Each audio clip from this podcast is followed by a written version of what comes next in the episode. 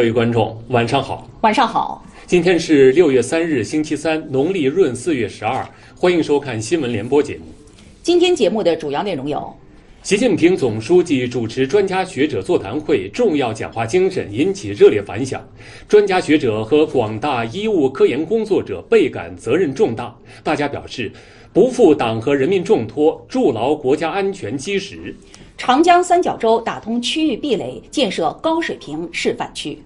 李克强对全国普通高等学校毕业生就业创业工作电视电话会议作出重要批示，强调采取更多市场化办法，拓宽毕业生就业渠道，千方百计保持高校毕业生就业局势总体平稳。李克强将在全球疫苗峰会视频会议上致辞。韩正在湖南调研。韩正听取香港特别行政区行政长官林郑月娥对特区维护国家安全立法问题的意见。系列报道：决战决胜脱贫攻坚。今天关注广西、江西等地因地制宜、迎难而上，坚决夺取脱贫攻坚战全面胜利。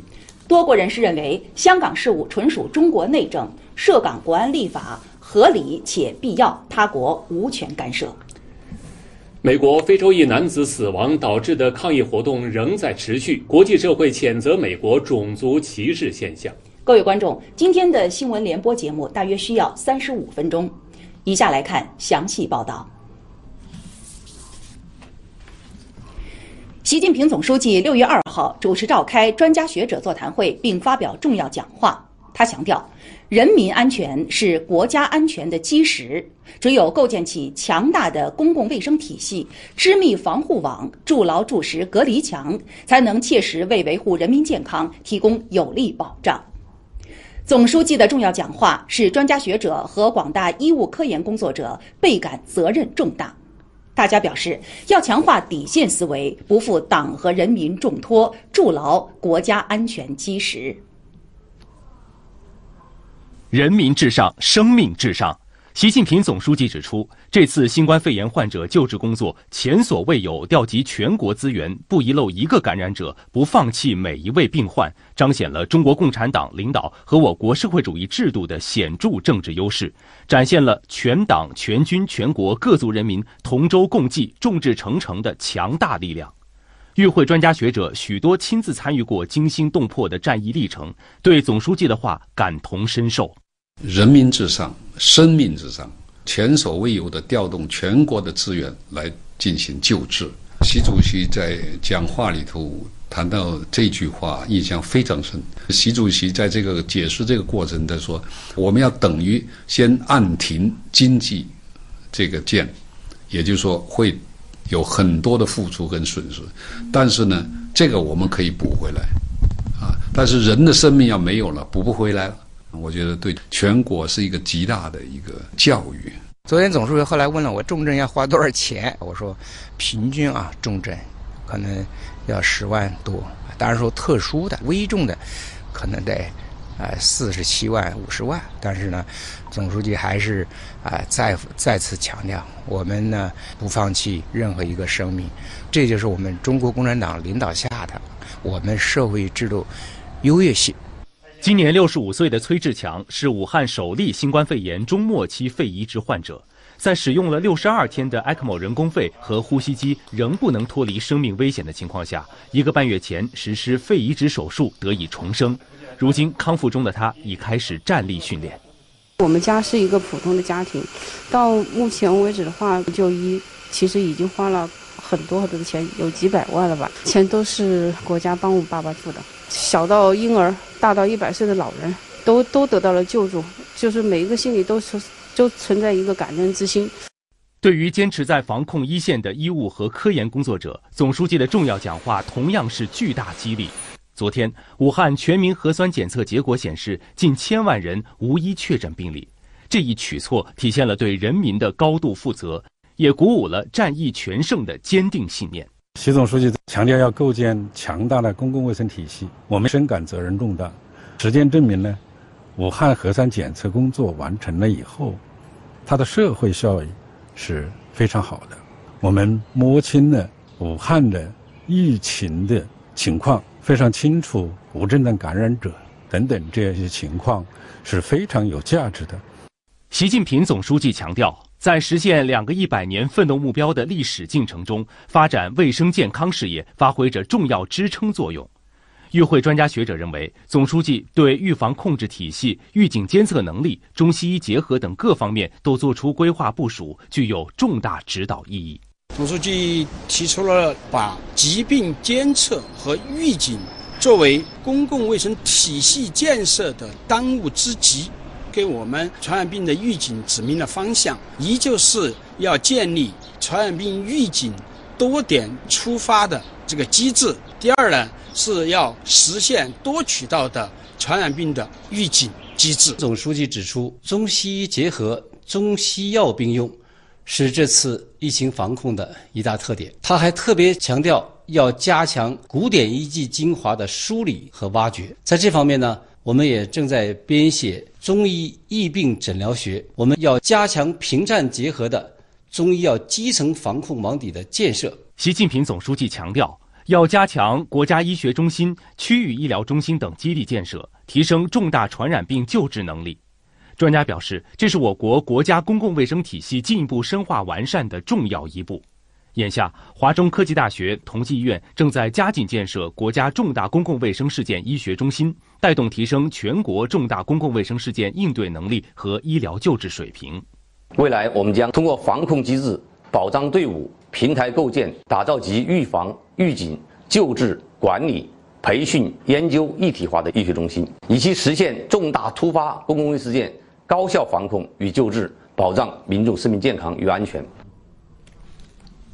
本台今天播发央视快评：构建起强大的公共卫生体系。本台消息，今天出版的《人民日报》发表评论员文章，题目是“仅仅依靠人民”。论坚持以人民为中心的发展思想。二，二零一八年十一月，习近平总书记在首届中国国际进口博览会上宣布，支持长江三角洲区域一体化发展上升为国家战略。长江三角洲区域一体化发展规划纲要实施一年来，作为长三角区域合作的突破口和先手棋，长三角生态绿色一体化发展示范区大胆试、大胆闯、自主改，通过制度创新打通交通物流、行政审批等区域融合壁垒，在快速发展中跑出新机遇。眼前这座建设中的元荡桥处于沪苏交界处。桥一头是江苏苏州吴江区，另一头是上海青浦区。别看只有一百八十米，由于分属不同行政区，规划一直难以统一。以前在规划上面就没有统一起来，它这个性质也不一样。比如说，它在我们江苏那边它是城市道路，在上海这边它是一条公路，所以它道路的宽度、人行道不一样，防洪等级也不一样，在设施上面具有非常大的难度。如果按以往模式，一座桥就会修成两个样。二零一九年十一月，习近平总书记在上海考察时指出，要聚焦重点领域、重点区域、重大项目、重大平台，把长三角一体化发展的文章做好。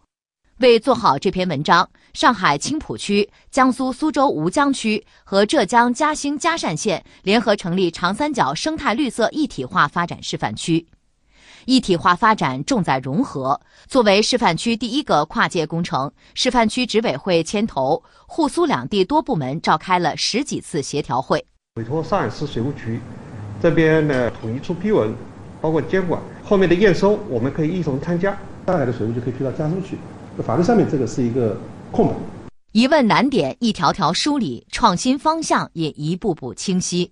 最终，一套跨区域联合审批的制度方案和材料统一一口受理的办事标准基本形成，实现了创新突破。到最后，我们第一张证上面是我们上海水务局和苏州水务局两个红章在上面，同一个一个窗口进来，后台有我们两地的水务部门共同的协商，从标准到流程尽可能的简化，制度创新打通了断头路。同样，示范区政务服务改革也在向纵深发展。甘陈亮原本在苏州创业，上个月他来到吴江区行政审批局长三角示范区服务专窗递交材料，把公司迁移到上海。当天下午，代理人就在上海市青浦区市场监管局领到了营业执照。嗯，现在提供了一站式窗口，提交材料只要提交一个窗口，非常方便，非常快捷。以前企业跨省份迁移需要奔波于迁出迁入两地的行政审批、市场监管等八个部门十五个工作日，如今在长三角一体化示范区，通过整合事项、流程再造、信息共享，实现了企业开办一视通办和营业执照、税务登记等异地一窗办理。我们已实现就是流程最简、材料最少、呃跑动次数最少的一个原则，实现我们跨区的一件事的办理。从可办到好办，高效的政务服务吸引了华为、长江三峡集团等知名企业主动对接洽谈项目。长三角一体化示范区成立以来，已推出国土空间规划和六个专项规划，落地二十余项财税、金融等政策。围绕“绿色是示范区底色”的理念，太浦河、淀山湖、元荡湖、汾湖这一河三湖整体治理总体方案已经启动编制。另外，示范区二十二条支持政策、示范区核准投资项目目录、产业发展指导目录也即将发布。打破行政边界，不破行政隶属，探索区一体化发展的治理新机制，对于长三角乃至全国来说，都是一项崭新的命题。努力去闯出一条新路来，能够交出一批在全国可复制、可推广的一体化制度创新。本台消息。全国普通高等学校毕业生就业创业工作电视电话会议六月三号在京召开，中共中央政治局常委、国务院总理李克强作出重要批示。批示指出，高校毕业生就业创业关系千万家庭幸福，关系财富创造、高质量发展。今年高校毕业生就业面临严峻形势，任务更为艰巨。各地区各部门要坚持以习近平新时代中国特色社会主义思想为指导，贯彻党中央、国务院决策部署，全面强化就业优先政策，层层压实责任，抓实抓细促进高校毕业生就业这一重中之重。要加紧落实稳企业、稳岗位各项举措，采取更多市场化办法，拓宽毕业生就业渠道。持续深化放管服改革，加大双创支持力度，推动新产业新业态更大发展，为毕业生创业和灵活就业搭建更广平台。扎实做好职业培训和就业见习，加大对疫情严重地区和就业困难毕业生的倾斜帮扶，为暂时未就业的毕业生提供不断线的就业服务。千方百计保持高校毕业生就业局势总体平稳，促进经济发展和社会大局稳定。中共中央政治局委员、国务院副总理孙春兰，中共中央政治局委员、国务院副总理胡春华出席会议并讲话。本台消息，国务院总理李克强将于六月四日晚在全球疫苗峰会视频会议上致辞。五月三十一日至六月二日，中共中央政治局常委、国务院副总理韩正在湖南长沙、岳阳调研。韩正强调，湖南要深入贯彻落实习近平总书记的重要指示精神，坚持新发展理念，加快制造业转型升级，做实做强做优实体经济，持续提高生态环境治理成效，坚定不移推动经济高质量发展迈出更大步伐。韩正前往中国铁建重工集团和三一集团，询问复工复产和原企稳岗政策落实情况，了解大型盾构机、工程机械等产品的研发生产。他强调，装备制造业是国之重器，要进一步强化自主创新，加强关键核心技术攻关，加大智能化装备研发力度，不断提高国产化水平，培育国际竞争新优势。在蓝思科技、华曙高科和新金宝光电，韩正详细了解企业推进高端制造业发展情况。他指出，要坚持创新驱动发展，大力发展数字经济、新材料等战略性新兴产业。企业家要敢想敢干、做精做细，实现先进制造业和现代服务业深度融合，促进我国制造业迈向全球价值链中高端。在广汽菲亚特克莱斯勒汽车有限公司和长沙戴卡科技有限公司，韩正分别考察了汽车整车和零部件生产。他表示，汽车产业要在合资合作基础上培育壮大自主品牌，提升品牌知名度和影响力，大力发展新能源汽车。韩正来到中南大学研发总部基地，了解岳麓山国家大学科技城建设和透明计算、大数据平台发展应用情况，对高校探索打开围墙办学的做法予以肯定。他强调，要充分发挥高校科研优势，促进产学研更好结合，构建技术研发成果孵化、实现产业化的科技创新链条。位于湘江新区的五八小镇聚集了百余家科创企业。韩正前往道家集团了解家庭服务数字平台运营模式。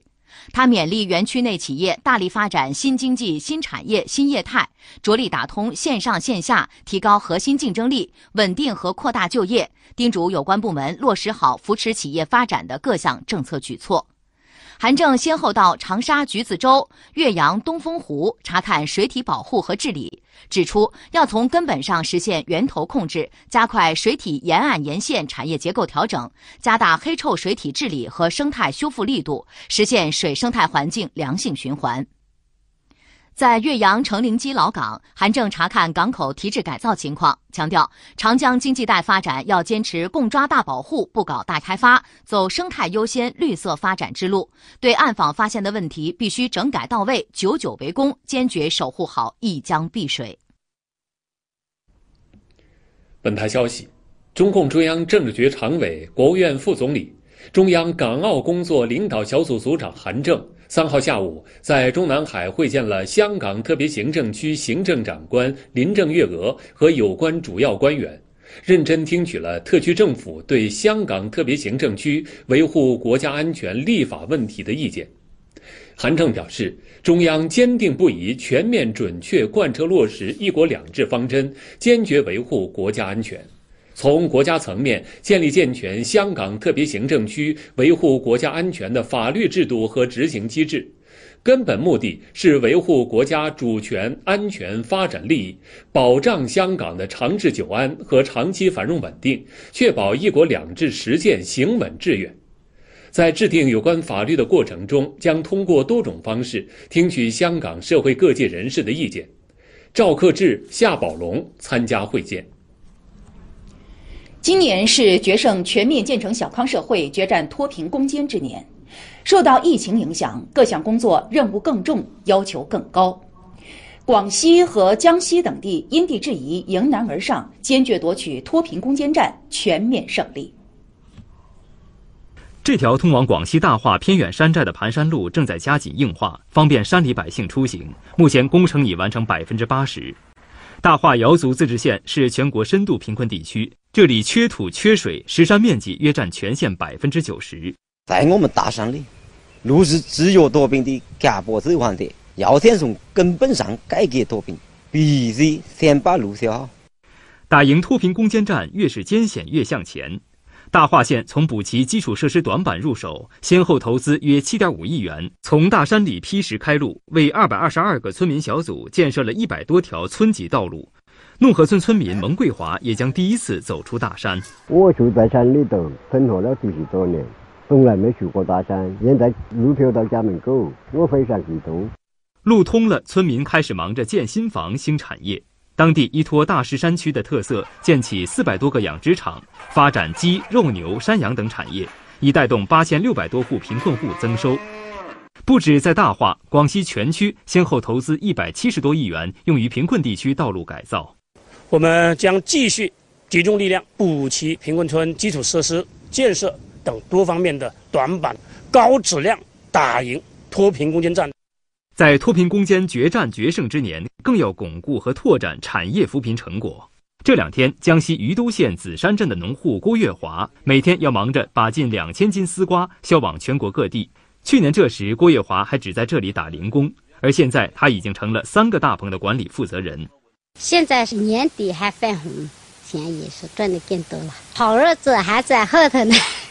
从蔬菜种植户转变为大棚管理员，下一步郭月华还想承包大棚自己干。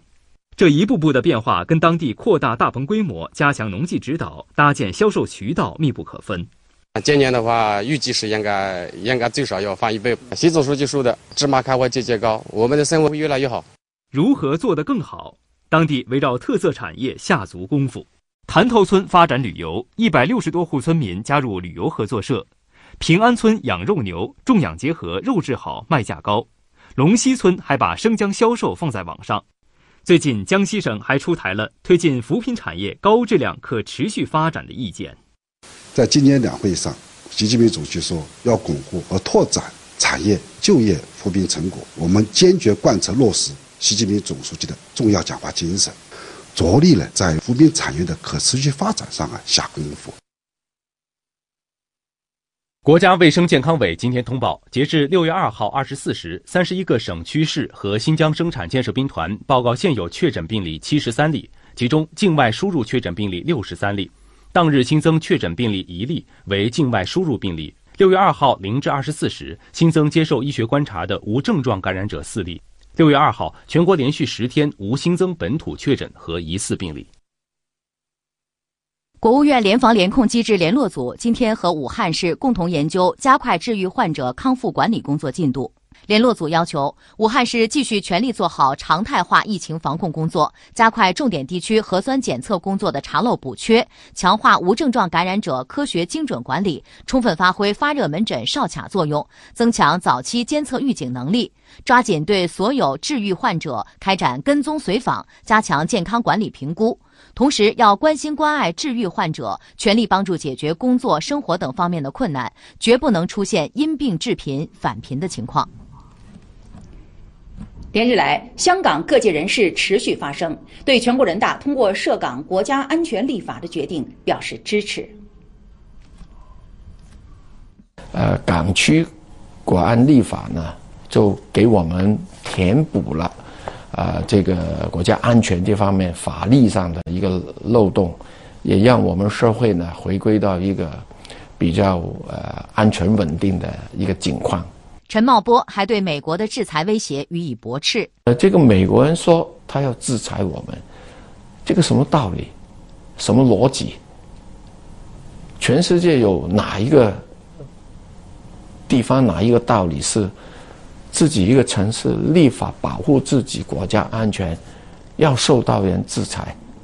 大家可能比较关心是金融，啊，我想在这方面重申呢，联系汇率制度呢是我们自己设定的，不需不需要外国同意。最重要呢是我们自己有足够的实力去支撑这个联系汇率。香港各界人士表示，香港全力配合国安立法是必要之举，向公众加强宣传推广教育非常重要。我觉得这个法太及时了啊！我觉得我们每一个人大代表、政协委员、所有的爱国人士都应该走入社区，广泛的宣传这个立法，呃，对香港市民呃的好处。那么接下来呢，我觉得呢，应该在学校里边啊和中小学。大学都应该宣传。我我们呃是支持国家这次呃立法，我觉得这个是我们有很好的共识。香港八大高校的校董会主席也发表声明说，涉港国安法能防止危害国家安全的行为和活动，有利于维护香港繁荣稳定，有利于一国两制行稳致远，有利于为大学教育与科研提供安宁的环境。港人得到国家给予的保障，与此同时也有责任保护国家的安全。今天影响南方多地的强降雨天气还在持续，而在北方，一轮大范围的高温热浪正在展开。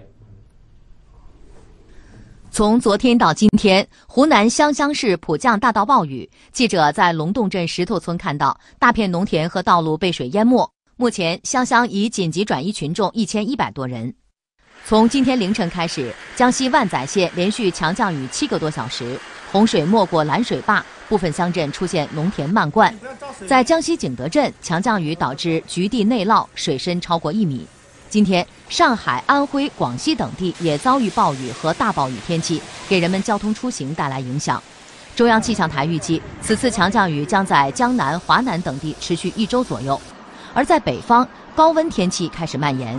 今天，河北石家庄、邯郸等地局地最高气温超四十摄氏度。陕西西安等地最高气温也在三十七摄氏度以上。据了解，这轮高温天气不仅范围广，持续时间也比较长，人们要特别注意防暑降温。再来看一组联播快讯。商务部今天公布的数据显示，今年一至四月，我国境内投资者共对全球一百五十五个国家和地区进行了非金融类直接投资，累计投资两千三百五十点八亿元人民币，同比增长百分之零点七。其中，对“一带一路”沿线国家的投资同比增长百分之十三点四。国资委今天表示，中央企业将继续加大对湖北疫后重振支持力度，在今年原定对湖北计划总投资三千九百亿元基础上，再签七十二个合作项目，未来将新增投资超过三千二百亿元。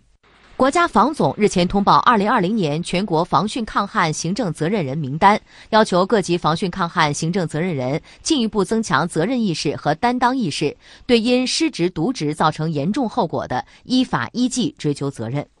截至今天，南水北调中线一期工程已安全输水两千天，累计向北输水三百亿立方米。通水五年多来，已使沿线二十四座大中城市、一百多个县市、六千万人口受益。记者从国家发改委了解到，针对疫情暴露出的县城城镇化短板弱项，我国将大力提升县城公共设施和服务能力，加快推进公共服务设施、环境卫生设施、市政公用设施、产业培育设施等四大领域的建设。“一带一路”税收征管合作机制昨晚举行视频会议，三十六个国家地区以及七个国际组织负责人参加。各方就进一步深化经验分享、平台应用以及科技支撑等达成共识。目前，“一带一路”税收征管合作机制成员已增加至三十六个。中国物流与采购联合会今天发布，二零一九年公共采购交易规模超过二十万亿元，占 GDP 总量的百分之二十以上。其中，政府采购范围和规模不断扩大，合同能源、云计算服务、关系民生的采购项目不断纳入政府采购。今天，广东省七百六十三个农业重大项目启动推进，总投资超过三千五百六十八亿元。项目涵盖农业产业、农村基础设施等五个类型，通过现代农业产业园的建设，促进农业三产进一步融合，打造全产业链发展模式。今天，海南自由贸易港建设正式拉开序幕，十一个重点园区同步挂牌。这十一个重点园区是推动自贸港建设的样板区和试验区，承载实施海南自由贸易港早期安排政策的重要任务。今天上午，吉林省通报，六月三日起将舒兰市风险等级由高风险调整为低风险。随后，舒兰市发布通告，实施分区、分级、分类疫情防控措施，逐步恢复生产生活秩序。辽宁省沈府改革创新示范区今天正式挂牌成立。今年以来，沈府改革创新示范区围绕信息技术、生命健康、新能源等六大主导产业，已签约项目三十个，总投资额超过八百亿元。京雄城际铁路河北段今天开始全线铺轨。京雄城际铁路连接北京和雄安新区，新建线路全长九十二公里，其中李营至大兴机场段已于去年九月建成运营，大兴机场至雄安段预计今年底开通。今天，赣深客专全线跨度最大的里亨跨京九铁路特大桥成功转体，接下来将进入无闸轨道及铺轨施工。赣深客专是八纵八横高速铁路网的重要组成部分，预计明年底建成通车。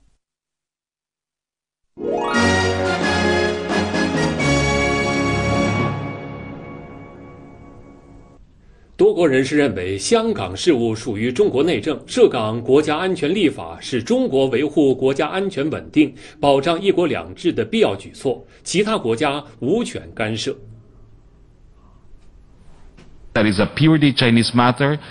香港问题完全是中国的事务，我们尊重中国对香港行使主权，希望香港保持繁荣稳定。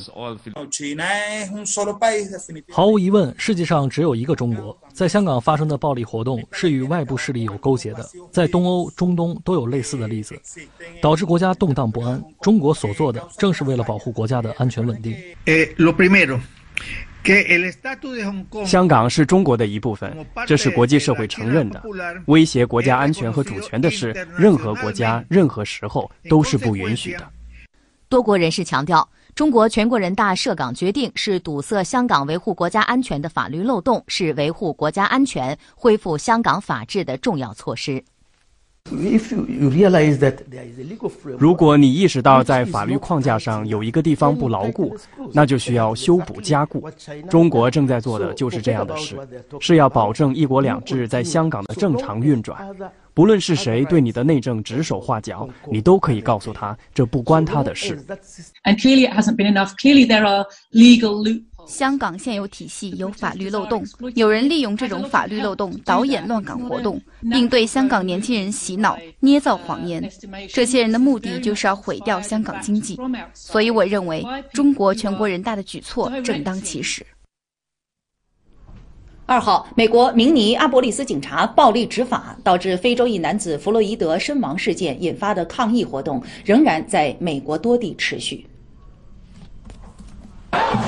美国德克萨斯州休斯敦是弗洛伊德长大的城市。二号，上万当地民众参加在市中心举行的抗议种族歧视和暴力执法的活动。在华盛顿、纽约、洛杉矶等主要城市，抗议活动也在持续。种族不平等在美国已经根深蒂固了，警察对少数族裔的暴力执法很频繁，这些造成了现在这样的结果。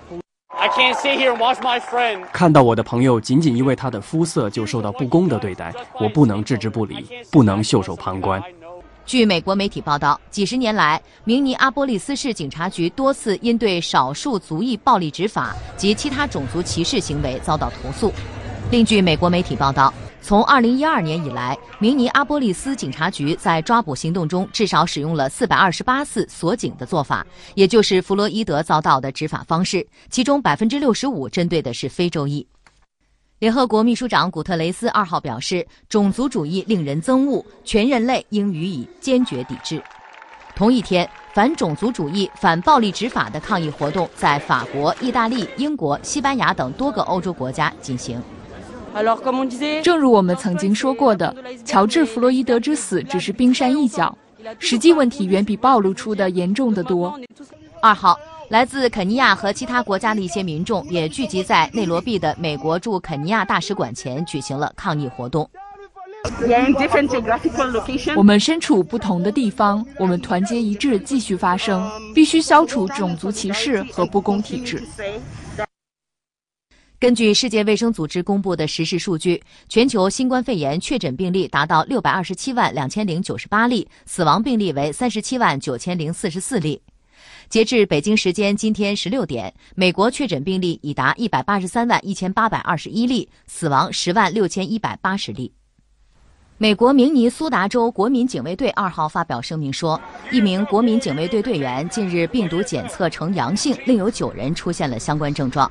声明说，该州为应对抗议活动派出的全部约七千名国民警卫队队员将全部接受新冠病毒检测。此前一天，世卫组织警告说，大型集会可能导致超级传播事件。下面来看一组国际快讯。俄罗斯总统普京二号签署命令，批准俄罗斯核威慑国家基本政策。相关政策于当日生效。根据相关文件说，该政策旨在维护国家主权和领土完整，并对俄罗斯潜在敌人形成威慑。俄罗斯视核武器为一种威慑手段，仅在迫不得已的情况下方可使用。俄方采取一切必要措施降低核威胁。针对美国宣布制裁运送委内瑞拉原油的四家国际航运公司，委内瑞拉外长阿雷亚萨二号表示，美方企图切断委内瑞拉汽油进口渠道，导致委内瑞拉民众无油可用，同时阻止该国出口原油，使委内瑞拉丧失进口药品、医疗用品、食品和生产原料的能力。美方犯下严重反人类罪。韩国政府二号宣布，因日本缺乏以对话化解两国贸易争端的意愿，韩方决定重启世贸组织争端解决机制。日本外务大臣茂木敏充对韩方决定表示遗憾。韩国法院去年裁决日本企业赔偿二战期间遭日方强征的韩国劳工。日本政府随后对三种出口韩国的半导体行业原材料实行管制，并将韩国从贸易便利对象国的白色清单中删除。韩方采取多项应对措施，包括诉诸世贸组织。今天的新闻联播播送完了，感谢收看。